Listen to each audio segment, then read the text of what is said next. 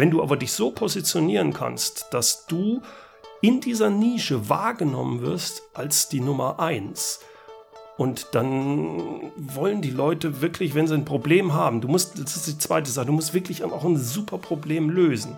Das darf nicht nice to have sein, dann funktioniert das nicht. Es muss wirklich sein, ja, also wenn ich das Ding kaufe, dann kaufe ich auch was Richtiges. Ja. Da will ich auch das Richtige, nicht hier die, die, die Luschenlösung, weil sie billig ist.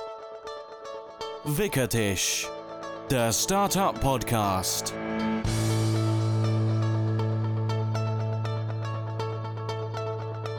Einen wunderschönen guten Abend zur neuen Folge vom Wickeltisch Podcast. Mein Name ist Jonas und ich begrüße euch wie immer. Heute sind wir hier in Laurenzberg. Ausnahmsweise mal nicht im Digital Hub, wie ihr es sonst gewohnt seid, sondern tatsächlich mal äh, on, on, Tour quasi äh, ins Leadership Headquarter gefahren zum Bernd Gerob. Bernd, herzlich willkommen.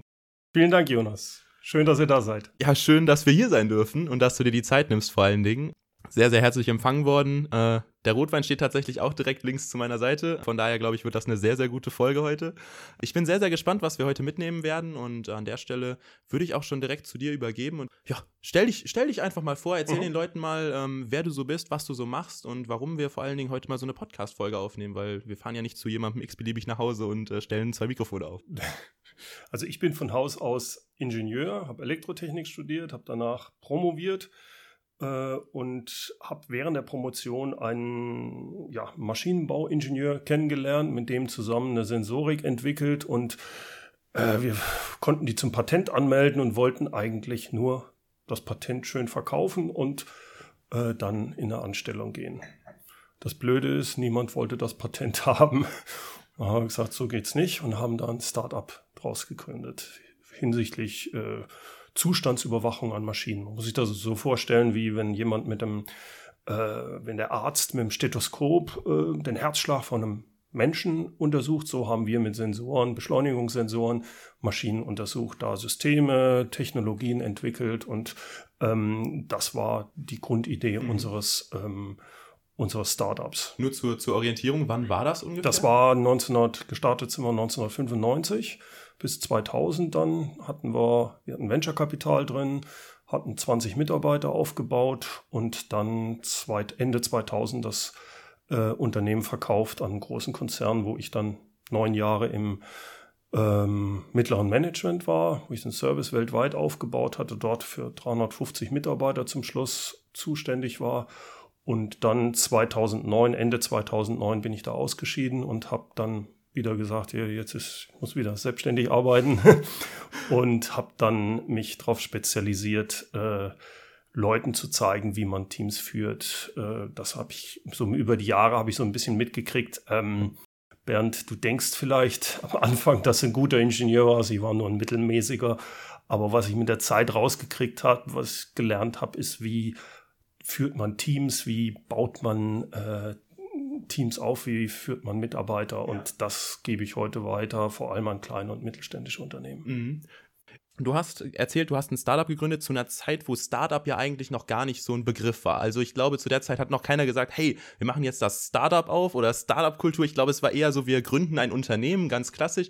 Wie, wie würdest du, also ich meine, du bist vielleicht jetzt nicht mehr 100% in der Startup-Szene drin, aber ich denke, am Rande bekommt man schon mhm. viel mit. Wie würdest du diese Kontroverse bezeichnen? Also damals zu heute, die Startup-Welt, wie, wie hat sich das eventuell gewandelt? Das ist eine gute Frage. Ich glaube, dass man heute mehr von den Fehlern, die wir damals gemacht hat, wo man sagt, wie konntet ihr nur, äh, das, äh, glaube ich, dadurch, dass es eben einfach bekannter geworden ist, was man da macht und was man nicht macht. Um ein Beispiel zu geben, ähm, oder ich formuliere es gerne anders, ähm, ich habe euch jetzt die Geschichte erzählt, wie sie offiziell äh, positiv wäre. Tatsächlich war die nie so positiv. Jeder würde sagen, ja, es war doch erfolgreich, ich habe doch das Ding verkauft. Es war nicht erfolgreich. Wir waren fünf Jahre lang nicht profitabel. Wir mussten verkaufen. Wir haben einfach nur Schweineglück gehabt. 2001 war die Dotcom-Blase und 2000, Ende 2000 haben wir die Möglichkeit gehabt, das Unternehmen zu, gut zu verkaufen und das einzusetzen in einem anderen Unternehmen. Äh, erfolgreich der Erfolg wäre gewesen, dass wir das Ding richtig groß hätten machen können. Vielleicht hätten wir es auch gar nicht verkauft. Einfach, das ging nicht. Wir waren heilfroh, dass wir es mit 20 Mitarbeitern verkaufen konnten. Das ist die eine Geschichte. Die zweite Geschichte, wir hatten Venture Capital drin.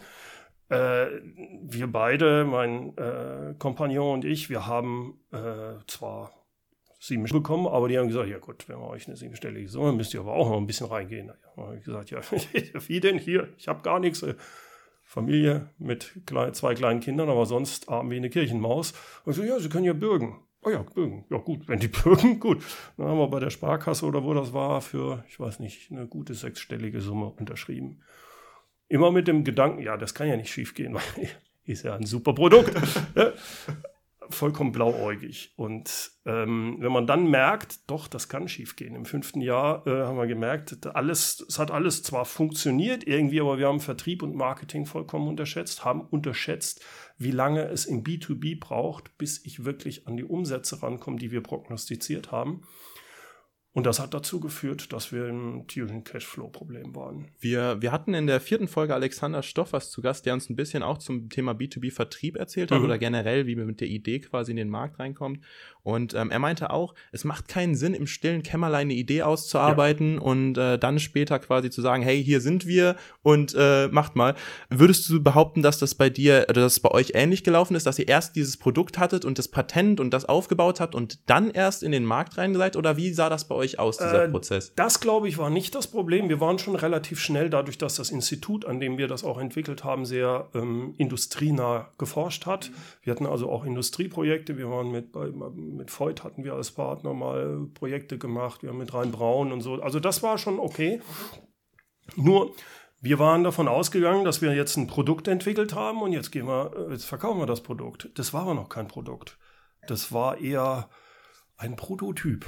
Okay. Ah ja, das ist jetzt eine Kleinigkeit hier. Das können wir. Nein, ist es nicht. Äh, Zulassung, all diese Geschichten, das wirklich äh, sauber äh, alles zu dokumentieren, äh, CE-Kennzeichnung, all solche Klumpatsch, wo man sich als sagt, ja Gott, das sind Kleinigkeiten. Nein, ist es nicht. Und dann kommt noch dazu, dass man sagt, okay, äh, von 20 Leuten waren gefühlt 18 Leute Ingenieure und Entwickler. Vertrieb, ja Gott, das haben wir beide gemacht. Das ist ja ein Produkt, das verkauft sich von selber. Das ist so gut, das glaubt ihr gar nicht. War natürlich nicht ein großer Fehler. Zweite Geschichte, äh, ist es positioniert. Was heißt hier positioniert? Das ist so geil, das kann man überall gebrauchen. Das, also so, so ein, um, um so ein Beispiel zu geben, so eine Zustandsüberwachung ist was ganz anderes, obwohl das die gleiche Technologie ist, ob ich die an einem Schaufelradbacher ähm, am fünfstufigen Getriebe mache oder ob ich diese Überwachung an einer Werkzeugmaschine mache. An einem Schaufelradbagger will ich frühzeitig vielleicht einen Schaden detektieren, aber da habe ich Leute, das sind kräftige Jungs, wenn ich denen sage, nehmt mal das Getriebe hier raus, da ist ein Wälzlager drin, und er sagt, was, was wollen Sie denn? Die, die, die Kugeln sind doch noch rund. Warum haben wir das Ding ausgebaut? Das ist was ganz anderes, als wenn ich an einer Werkzeugmaschine bin und da sind kleinste Schäden an einem Lager, kleinste Pittings können dazu führen, dass das Ding schwingt und dass die Qualität nicht in okay ist. Das heißt, die wollen viel, viel früher eine Erkennung haben. Die haben andere Systeme, mit denen dieses System sprechen muss. All diese Geschichten. Und wir haben uns da vollkommen verzettelt. Wir waren auf den Windkraftanlagen, wir waren auf Ölplattformen, wir waren in einem Stahlwerk, wir waren in Indonesien, bei, bei, bei, in den Minen, was weiß ich. Das würde ich heute anders sicherlich machen. Das war sicherlich auch ein Fehler, das nicht zu sagen, wir, wir nehmen uns maximal zwei Industrien und da gehen wir rein. Die andere Sache ist, selbst wenn man dann da drin ist, es braucht sehr lange, bis ich ein größeres Projekt in so einer Phase bekomme. Weil das sind ja Budgets und alles ist es anders als im B2C. Und das ist in unserem Plan, den man ja für die Investoren macht, haben wir vollkommen nicht abgebildet, weil wir es nicht wussten. Mhm. Wir dachten, hey, wenn das Ding funktioniert, wir haben da jemanden bei der, äh, den Instandhaltungsleiter oder den Produktionsleiter überzeugt, natürlich kauft er uns jetzt für 100.000 Euro das, das Gerät ab. Da sagt er, ja, ich bin ja überzeugt, das ist schon richtig cool. Aber ich habe jetzt dieses Jahr kein Budget mehr. Aber wenn sie im Januar nächsten Jahres kommen, dann machen wir das. Ja, super, alles klar. Januar nächsten Jahres sagt er, ich hatte es im Budget drin, aber Sie wissen ja, wie es jetzt im, Sta äh, im Stahlindustrie ist. Momentan nicht schlecht, also wir hatten es rausgeschrieben. Aber nächstes Jahr, nächstes, nächstes Jahr haben wir es drin. Ja. Und nächstes Jahr hat es auch drin. Aber also, wissen Sie, der Vorstand hat gesagt, wir wollen erstmal mit einem anfangen, also erstmal so 20.000 Euro. Und dann schauen wir mal, wie das läuft. Also ich könnte jetzt weiter ja, erzählen klar. und du siehst ganz schnell, das ist nicht innerhalb von einem halben Jahr dein Sales-Prozess, sondern du hast ganz schnell mal drei, vier, vielleicht sogar fünf Jahre, bis du dann diesen Auftrag bekommst.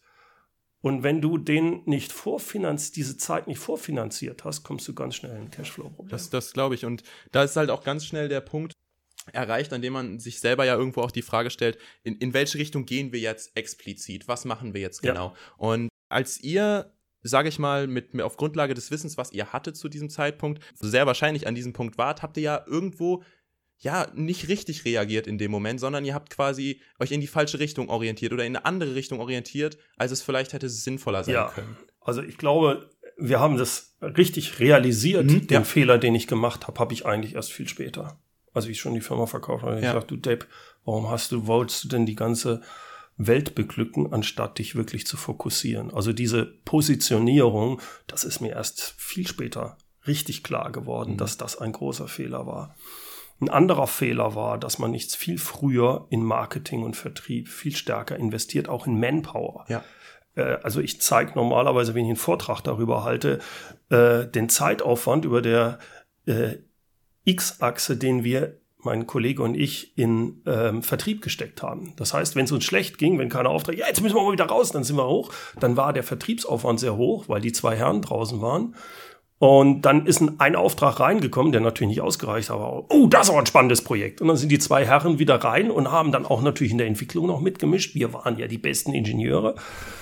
Und das führt dazu, dass du immer so ein Zickzack-Ding hast. Ja. Und das ist natürlich auch für einen Vertriebserfolg vollkommen bescheuert. Du hast keine äh, Konsistenz da drin. Also, wenn ich mir überlege, von den 20 Leuten, die wir hatten, hätten wir mal sicherlich fünf Leute Marketing und Vertrieb haben müssen ja. und nicht die zwei äh, Geschäftsführer, die das auch noch nebenher glaubten machen zu können. Das heißt also, was, was ist quasi dieser extreme Nutzen, den du darin siehst, dein Marketing mehr zu fokussieren und dich mehr auf dieses Thema zu fokussieren, Vertrieb, Marketing? Also das erste ist, dass du überhaupt schneller erkennst, was, was wollen die Kunden, weil du viel näher an den Kunden dran bist. Das zweite ist, du kriegst mehr, ganz einfach, äh, du bist häufig schneller im, in diesem Markt drin. Du kriegst, du wirst bekannter in dieser Nische. Du musst nicht im Großen, sondern in dieser Nische kennen sie dich. Du kannst wirklich dich darauf fokussieren. Und ähm, dadurch kriegst du auch eine ganz viel bessere Positionierung hin. Weil ich bin fest davon überzeugt, dass die meisten Startups, wenn sie sowas machen, wenn sie wirklich eine tolle Positionierung haben und eine bestimmte Lösung haben, machen sie immer den Fehler, dass sie sagen, ah, wir sind preiswerter als die anderen. Okay. Ganz falsch, meiner Ansicht nach. Im Gegenteil, ich muss, sollte eigentlich immer ins Premium. Ich, ich bringe, es geht um den Nutzen. Es geht nicht, ah, möglichst billig. Das, das will, wollen die doch gar nicht. Okay. Das heißt Natürlich also, ist das schwer, aber ja. schwerer. Aber im Endeffekt sehe ich auch bei Firmen heute, egal ob das Startup oder sonst was, die versuchen zu sagen, ja, wir wollen ja eine gute Qualität und so mhm. weiter, aber dann njam, sind sie ganz schnell in dieser Non-Profit-Zone, so nix, nix richtig. So, also ich bin nicht der, der billigste, den kann ich gar, meistens gar nicht sein, weil ich ganz schnell rausgekegelt werde von den Großen, die mich nicht der billigste sein lassen. Ja. Äh, und ein Großer hat viel mehr Möglichkeiten, dich platt zu machen, gerade wenn du nur lokal oder wenn du in einem Bereich bist. Wenn du aber dich so positionieren kannst, dass du in dieser Nische wahrgenommen wirst als die Nummer eins, und dann wollen die Leute wirklich, wenn sie ein Problem haben, du musst, das ist die zweite Sache, du musst wirklich auch ein super Problem lösen. Das darf nicht nice to have sein, dann funktioniert es nicht. Es muss wirklich sein, ja, also wenn ich das Ding kaufe, dann kaufe ich auch was Richtiges. Ja. Da will ich auch das Richtige, nicht hier die, die, die Luschenlösung, weil sie billig ist. Ne? Das ist Positionierung und das haben wir auch meiner Ansicht nach vollkommen unterschätzt, würde ich heute ganz anders machen. Extrem, extrem wichtiges Thema und ich denke auch, da sollten wir auch vielleicht mal ganz kurz dran anknüpfen. Ich denke halt, dass viele, viele Leute, die jetzt gerade auch unter Umständen zuhören, gute Ideen haben mhm. ähm, und das sagen wir auch immer wieder, dass die Leute halt meistens, scheitert es nicht an den Ideen. Ideen gibt es genügend, aber ja. die Umsetzung ist meistens das Schwierige und wie wir jetzt gerade gelernt haben, ist es auch extrem wichtig, sich am besten frühzeitig schon Gedanken zu machen, Marketing, Vertrieb, Positionierung, wer ist ja. meine, meine Zielgruppe, ähm, an wen richte ich mich eigentlich und die Empfehlung von deiner Seite war ja jetzt gerade auch zu sagen, okay, es muss nicht immer das Billigste sein. Ähm, es kommt vor allen Dingen auf die Qualität des Produkts an und dadurch kann man auch jeden Preis im Prinzip rechtfertigen. Ja, äh, äh jeden Preis, so würde ich es nicht formulieren, aber ich kann einen hohen Preis, wenn dagegen steht, der Nutzen ist entsprechend ja. hoch. Ich will das nochmal an einem Beispiel machen. Wenn ich auf der einen Seite sage, ja, ich habe ein System für die Windkraft, ich habe ein System für, die, äh, für ein Stahlwerk, für, für die Mine, aber die Anforderungen sind unterschiedliche, ist auch der Nutzen ein unterschiedlicher. Also ist es geschickter, mein System wirklich in diese Nische zu gehen und sagen, das ist exakt auf euch zugeschnitten. Mhm. Hilft mir auch nachher im Vertrieb. Wenn ich irgendwo hinkomme und ich sage, schaut mal, wir haben hier unser System, das Überwachungssystem für, ihr habt doch auch Wälzlager, ihr seid ja jetzt in der Papierindustrie. Das war in einem Walzwerk, das ist doch das gleich, dreht sich aus. Da sagt der äh, Papier, nee, nee, bei uns ist alles ganz anders. Selbst wenn es nicht so ist, ist es doch so ich spreche nicht die Sprache von dem. Automatisch bin ich, nee. Ja, ja. Äh, ich kenne nicht genau die Anpassungen, die Schnittstellen, die der braucht. Ich kenne nicht genau, was ist der wirkliche Nutzen, den er davon hat. Nicht den ich glaube, den er hat, sondern der persönliche wahrgenommene Nutzen dieses Produktionsleiters, Instandhaltungsleiters oder wer auch immer dort dann die, die Entscheidung für dieses System trifft. Das heißt, wenn, wenn man es jetzt mal so auf so, ich würde gerne so eine Top 3 irgendwie so aufbauen, weil das glaube ich auch etwas ist, was, wo, wo extrem viele Menschen vorstehen, wo sie sagen, okay, ich habe jetzt eine Idee, ich, ich könnte mir auch vorstellen, ich könnte in die Branche gehen oder ich könnte dahin gehen oder ich könnte das machen mit dieser, mit diesem Produkt, was ich ja, gerade herstelle. Ja. Im meisten, in den meisten Fällen ist es ja nicht speziell in einer Branche. Meistens kann man ja sagen, okay, ich könnte es auf die Branche bringen, auf die ja, Branche. Wie kann ich denn da so einfach aus deiner Erfahrung gesprochen, wie kann man das ein bisschen ausloten? Woran kann man festmachen, hey, mein Produkt könnte darauf vielleicht etwas besser angepasst sein, in dieser Branche vielleicht sich besser ein bisschen wiederfinden als vielleicht in der anderen? Versuch den äh, mit verschiedenen, ganz am Anfang, wenn du ganz am Anfang bist, einfach zu den verschiedenen Kunden hinzugehen und versuch äh, gar nicht jetzt mit dem Ziel, ah, ich will mein Pro Produkt verkaufen, sondern erstmal zu verstehen. Richtig zu verstehen, was ist deren Problem. Nicht das, was sie unbedingt sagen, sondern das, was wirklich dahinter steht. Versuch die Prozesse von denen zu verstehen. Versuch da reinzugehen und, und, und dann rauszukriegen, was ist wirklich das Problem. Ich gebe da gerne ein Beispiel, weil das selbst den großen Firmen äh, so passiert. Ich habe ja gesagt, ich habe mein Unternehmen damals dann an großen Unternehmen, das war damals FAG, gehört heute zur Scheffler-Gruppe, verkauft. FAG war ein, eine super Firma, äh, sehr qualitativ hochwertige Wälzlager. Die Premium, absolut. Also Innovation, Qualität, das zeichnen die aus. Seit 100 Jahren von der so, so, so fühlen sich auch die Entwicklungsingenieure da. Ne? Und dann hatten die also eine ganz tollen Beschichtung für die Wälzlager, Innen-, Außenring und die Wälzkörper entwickelt und haben da erkannt, das Ding, wenn wir das so beschichten, hält so ein Wälzlager locker 40 Prozent länger von der Zeit her super nutzen. Dann denken die, das ist geil. Also hat man gesagt, jetzt gehen wir mal zu einem von unserem Kunden, die Firma Bosch, die ähm, äh, diese, ähm, na, wie heißen sie, die Schlaghammer, ähm, also Bohrmaschinen. Bohrmaschinen, ja. Ne? Und haben das also voller, haben gesagt, ihr habt da ja einen Weltlager drin, das ist doch eine ganz tolle Sache und schaut mal hier. Und dann ist so in dieser Besprechung so ein älterer ähm, Entwicklungsleiter aufgestanden und hat gesagt, so meine Herren, ich zeige Ihnen jetzt mal, wir haben da Untersuchungen gemacht, wie lange die ähm, unsere Bohrmaschine hält. Wir haben das runtergebrochen auf die verschiedenen Sachen. Also das Riesenproblem, was wir haben, ist eigentlich, dass schon teilweise nach zehn Jahren die Leitungen, die elektrischen Leitungen, dass die porös werden und dass die brechen und dann gibt's halt Ausfälle. Nach 15 Jahren haben wir die Probleme mit dem Elektromotor manchmal, dass er verklebte Sachen sind. Ja, und dann haben wir hier noch das Wälzlager. Da haben wir mal eine äh, Untersuchung gemacht. Das hält momentan 800 Jahre nach unserem. Ob das 40 Prozent länger hält, das interessiert uns nicht. Äh, tolles Produkt, hohe Qualität für diesen Markt, für diese Anwendung, aber vollkommen sinnlos. Ja, ja, ja.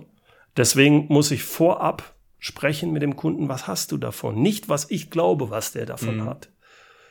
Womit wir ja wieder bei der Idee im stillen Kämmerlein quasi wären. Ne? Also ja, deswegen möglichst schnell raus ja, ja. und aber wen, weniger mit dem Ziel, direkt was zu verkaufen, mhm. sondern mit dem Ziel, die verschiedenen Kunden zu verstehen und dann vielleicht wie auf so einer Map zu sagen, okay, die haben das Problem, die haben das Problem. Da ist, wenn wir mit unserem Produkt, unserer Lösung hier reinkämen, wäre das ein Vorteil für die. Aber dafür sind die nicht bereit zu zahlen. Aber hier, da sind sie für so und so viel das hat die und die ja, Kosten. Ja.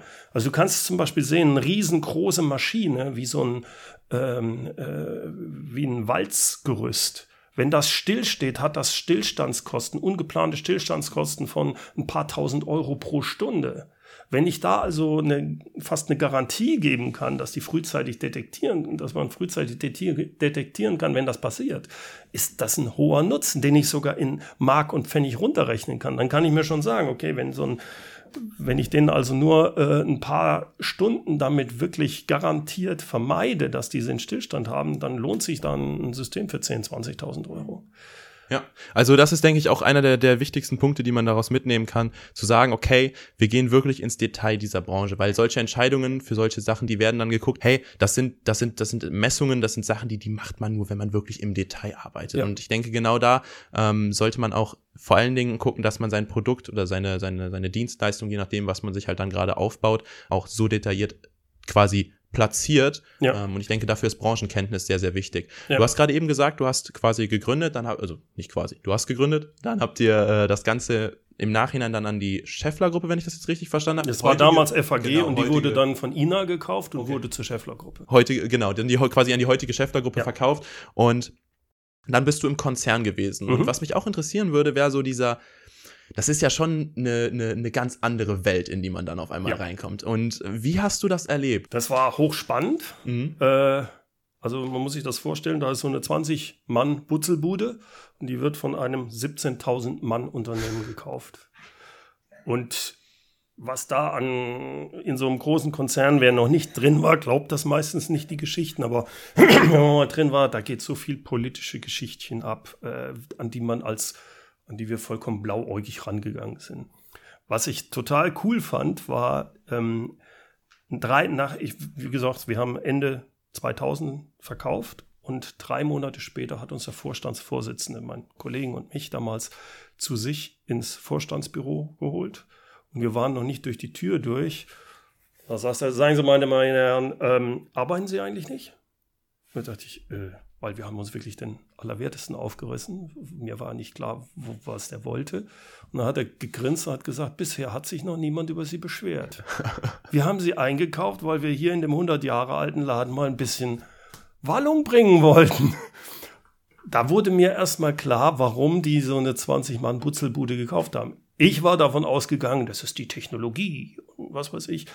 Die haben gesagt, da sind 20 oder 18 Ingenieure, die wollen wir haben, das, die bringen frisches Blut in den Laden die sollen uns den Servicebereich aufbauen, dass die eine schöne Technologie haben, umso besser, passt, dann machen die was richtig und jetzt sollen die uns das Ding hier aufbauen. Ja. Mir fällt dazu gerade ein, ein, Beispiel ein, was ich jetzt letztens gehört habe, das war ähm, Grüntal. Grüntal hat ja momentan hier in Aachen auch so einen, äh, beziehungsweise Stellenabbau gehabt, das war ja, ja auch ganz groß in den Medien ja. und ähm, soweit ich weiß, ist es da auch der Fall, dass die jetzt auch speziell in Richtung Startup gehen wollen und gucken mhm. wollen, dass sie da auch ein bisschen Innovation reinholen. Und ich denke, das ist ein Trend, der sich jetzt auch durch einige Unternehmensschichten ja. und auch Unternehmen in verschiedenen Branchen quasi durchzieht.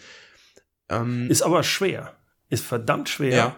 Weil ein großes Unternehmen, also ich glaube, wenn ich das heute mir anschaue, Automotive-Industrie zum mhm. Beispiel, mhm. ne, Riesen, Riesenunternehmen und jetzt gehen die hin und bauen was auf der grünen Wiese auf, was sinnvoll ist. Jetzt wird dieses Unternehmen langsam äh, erfolgreich. Jetzt musst du dir aber immer überlegen, da hast du ein großen Unternehmen, das macht 10 Milliarden Umsatz. Jetzt hast du hier eine kleine Butzelbude, selbst wenn die ihren Umsatz verzehnfacht und ist auf einmal 50 Millionen von 5 auf, die sind stolz wie Bolle. Das ist ein Fliegenschiss für den großen Laden. Also die Schwierigkeit ist immer dann, wie willst du jetzt die Kultur das, was die gut können, genau, die Agilität ja. oder Flexibilität, wie du es immer nennst, wie willst du die in den alten Laden reinkriegen? Ja. Der alte Laden ist ja nicht schlecht, weil er alt ist. Der ist ja extrem erfolgreich gewesen. Und je länger er erfolgreich ist, desto mehr hat er Strukturen herausgebildet, die ihn genauso über diese jahrelange Zeit erfolgreich gemacht Und auch erfolgreich halten quasi. Und erfolgreich halten. Da sind Leute drin, die sind seit 30, 40 Jahren dabei, die haben einen super Job gemacht. Und die sagen, jetzt kommen da so ein paar grüne Jungens. Äh, und die wollen alles anders machen? Nee, ist klar. Da sind wir gespannt. Das ist absolut nachvollziehbar. Das ist verdammt schwer. Und wenn dann du noch überlegst, jetzt, wenn du einen, einen äh, großen Konzern hast, der auch noch am Aktienmarkt ist, also der nicht Inhaber geführt ist, am Aktienmarkt, die schauen genau drauf, wie ist das nächste Quartalsergebnis. Selbst wenn da ein CEO ganz oben ist, der sagt, ja, habe ich verstanden, wir, wir müssen, wir kommen in eine Disruption rein, wir müssen hier alles ändern. Wir müssen das Ding auf, auf Dings drehen, ne? Ähm, das kann er gar nicht. Und zwar kann das vor allem deswegen nicht, weil er ja dann seinen Aktionären sagen müsste, Jungs, äh, wir müssen unser Geschäftsmodell leicht anpassen. Das heißt, die nächsten zwei, drei Jahre gehen die Umsätze ein bisschen runter. Also 10, 20 Prozent. Auch der Profit wird runtergehen. Aber danach, danach geht's tierisch ab. Der hat keine Chance, der ist weg vom Fenster. Der muss im nächsten Quartal liefern. Und da sehe ich ich habe auch keine Lösung für, außer vielleicht dezentralisieren insgesamt, dass man aber diese Konglomerate, wenn die wirklich in einen Bereich kommen, wo es eine Disruption gibt und sie schaffen es nicht, ähm, zu dezentralisieren und bestimmte Sachen auch wirklich runterzufahren, ich glaube, dann wird das richtig lustig. Ja. Und das siehst du bei den verschiedenen Firmen, die genauso in der Vergangenheit gegen die Wand gefahren sind. Ja. Äh, ich, ich habe aber auch keine andere Lösung dafür. Ja. Also was ich, was ich jetzt nur aus der Erfahrung kenne, ist im Prinzip solche Inkubatorenprogramme, wie es beispielsweise mhm. das Digital Hub in Aachen sind, die ja, ja, theoretisch auch mit dem Mittelstand direkt in Kontakt stehen und wo ja auch der Mittelstand sich, ja, bedienen ist jetzt das falsche Wort, aber wo der Mittelstand theoretisch auf die Unternehmen oder die Startups, sich dort das aufbauen. Das ist was anderes. Wir sprechen vom Mittelstand. Ich habe vom großen Konzern gesprochen. Ja, ja. Sobald da stimmt, ein Inhaber ja. dabei ist, der sagt, das ist mein eigenes Geld und mhm. ich akzeptiere, ich habe verstanden, so geht's nicht weiter. Ich habe hier das Familienunternehmen, was seit 50 Jahren und ich will, dass das auch noch in die nächste Generation geht. Und wir akzeptieren jetzt mal für zwei, drei Jahre eine Strategieänderung, die dazu führt, dass unsere Umsätze einbrechen, weil wir langfristig überleben wollen. Das ist eine ganz andere Geschichte. Da kann das sehr wohl gut funktionieren. Ja. Ich denke auch, dass deswegen ist das auch mehr oder weniger die Zielgruppe, die momentan wirklich erreicht ja. wird. Die Konzerne, ich sag mal so, wenn die Konzernleitung äh, sich entscheidet, so etwas zu machen, dann kommt es wirklich von dem einzelnen Konzern aus. Aber denke ich mal, äh, ich denke mal, solche Inkub äh, beispielsweise Inkubatorenprogramme ähm, logischerweise mehr an den Mittelstand, der ja auch noch ein bisschen ja. mobiler und agiler ist zurzeit. Ja. Und, und die sind auch kleiner, die können. Genau, ja, exakt, ganz genau. Und ich denke auch genau da liegt halt dieser, dieser, dieser Kernpunkt, diese, die, die Größe des Unternehmens. Also ich kann es für meinen Teil nur deswegen sagen, weil ich äh, mein, mein duales Studium bei Saint-Gobain in Herz mhm. und Rat mache. Ähm, da ist es halt auch Konzernebene. Und ja. ähm, da muss man halt auch ganz klar sagen, bis dann mal eine Entscheidung von oben nach unten gelaufen ja. ist, dann dauert das einfach seine Zeit. Ja. Nichtsdestotrotz gibt es da auch schon sehr viele Prozesse, die sich mit dem Thema äh, Kreativität, Gründung in Anführungszeichen, aber zumindest mit der Möglichkeit beschäftigen, dass Arbeitnehmer im Unternehmen ihre eigenen Ideen verwirklichen, verwirklichen können. Dieses große Intrapreneurship. Ja. Ähm, und ich denke, dass das eine gute Zwischenlösung ist für Konzerne. Ich glaube, es ist eine gute Zwischenlösung dann, wenn der Konzern die Zeit hat. Mhm, mhm, äh, wenn er sagt, wir wollen das verändern und es braucht so ein bisschen, dann funktioniert das. Äh, wenn der vor einer Disruption steht, möchte ich nicht in dem Konzern sein. Mhm.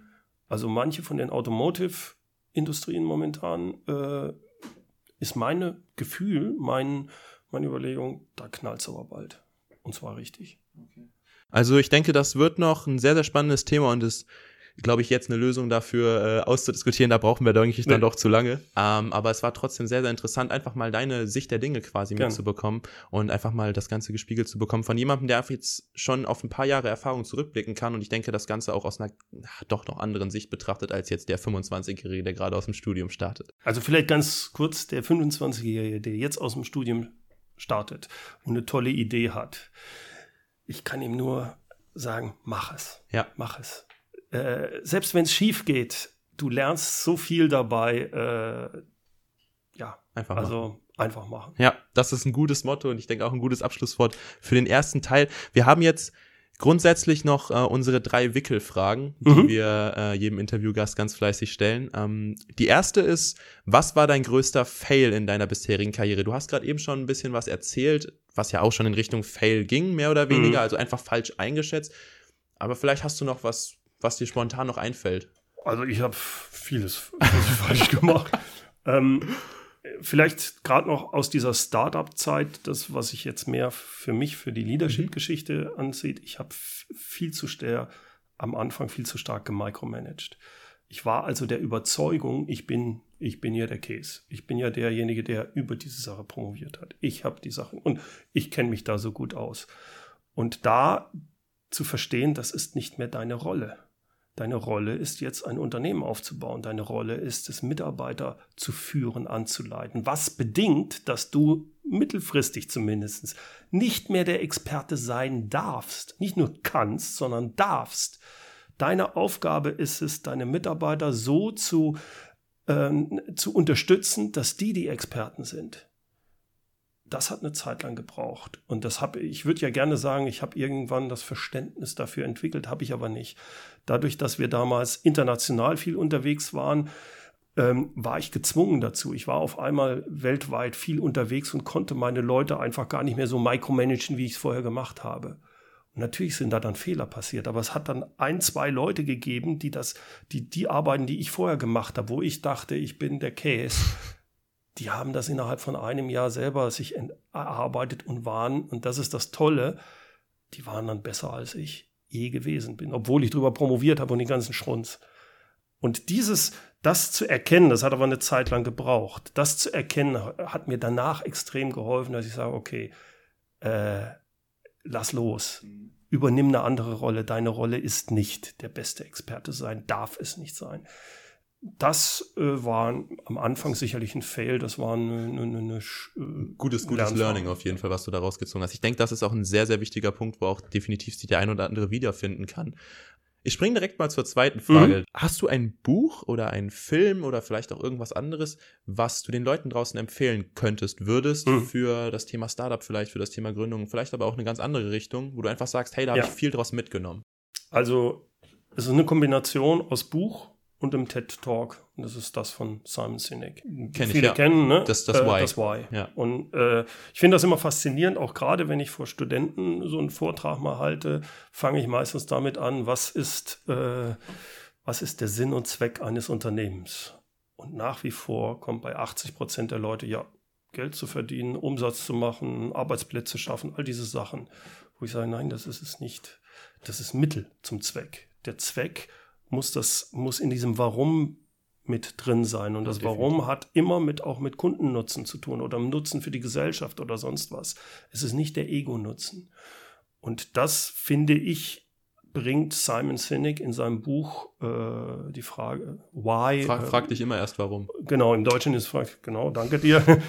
Und äh, wer nicht jetzt gerne Bücher liest, der soll sich den TED Talks in nur 17 Minuten, glaube ich, anschauen. Das war für mich damals gut. der Augenöffner. Der, wo er das auf dem Flipchart aufmalt. Exakt, ne? genau die drei goldenen Kreise. Ja, Habe ich auch gesehen, ich war einfach toll. Unfassbar klasse, das muss ich wirklich sagen. Also da äh, von deiner Seite die Empfehlung, von meiner Seite einfach mal auch. Da, also wer jetzt zuhört und das Ding immer noch nicht gesehen hat, zumindest, mein Gott.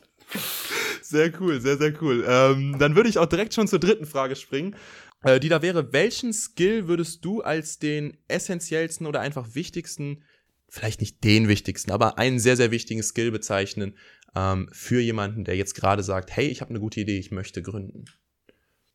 Das sind verschiedene Sachen. Das eine ist sicherlich klar.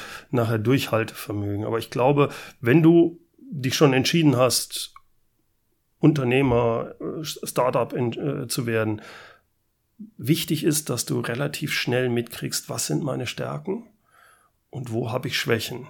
Und dass du nicht versuchst, deine Schwächen jetzt besser zu machen und das und so, dass du sagst, okay, ich habe mich damit beschäftigt, bin ich nicht der König drin, ich brauche jemanden, der das für mich macht. Ob das ein Mitarbeiter, ob das Partner sind, ob das externe sind, vollkommen egal, aber fokussier dich auf die Sachen, die du nachher wirklich gut machen kannst. Da äh, sich regelmäßig mal rauszunehmen und da zu überprüfen, was sind wirklich meine Motive, was sind meine Stärken, Schwächen, was ist mein Warum, mhm. das hinzukriegen, äh, das ist, glaube ich, ein ganz wichtiger Punkt. Ja. Sehr, sehr cool. Wow. Das ist, denke ich, auch ein sehr, sehr guter Tipp für euch da draußen. Und äh, wer sich da in der ein oder anderen Erzählung von Bernd wiedergefunden hat, ich glaube, da kann man definitiv was von mitnehmen. An dieser Stelle äh, bleibt mir eigentlich auch gar nicht mehr viel übrig, als mich einfach nur zu bedanken, dass wir hier sein durften, bei dir zu Hause im Homeoffice, die Folge mit dir aufnehmen durften. Vielen Dank, hat mir viel Spaß gemacht mit euch. Das, das freut mich. das ist doch immer gut, Feedback zu bekommen, was positiv ausfällt. Ähm, ansonsten, falls du noch das ein oder andere hast, oder den letzten Satz, sage ich mal, hast, den du an die Leute noch raus sagen, sprechen möchtest, ähm, hast du jetzt die Gelegenheit? Also ein Satz, den sage ich zu den ganzen kann ich zum Entrepreneur sagen, weil er automatisch auch Mitarbeiter führt. Ähm, nach spätestens zwei Jahren hast du genau die Mitarbeiter, die du verdienst. Also wenn du Mitarbeiter hast, die nicht motiviert sind, wenn die Mitarbeiter nicht tun, was du willst, überleg mal, woran es liegt. Das ist doch, denke ich, ein würdiges Abschlusswort für eine sehr, sehr gute Folge heute. Wie gesagt, vielen, vielen Dank. Ähm, und ich würde sagen, an dieser Stelle schaltet ein, wenn es wieder heißt Wickeltisch, der Startup-Podcast. Bis dahin wünsche ich euch eine schöne Zeit und macht's gut. Ciao. Wickertisch, der Startup Podcast.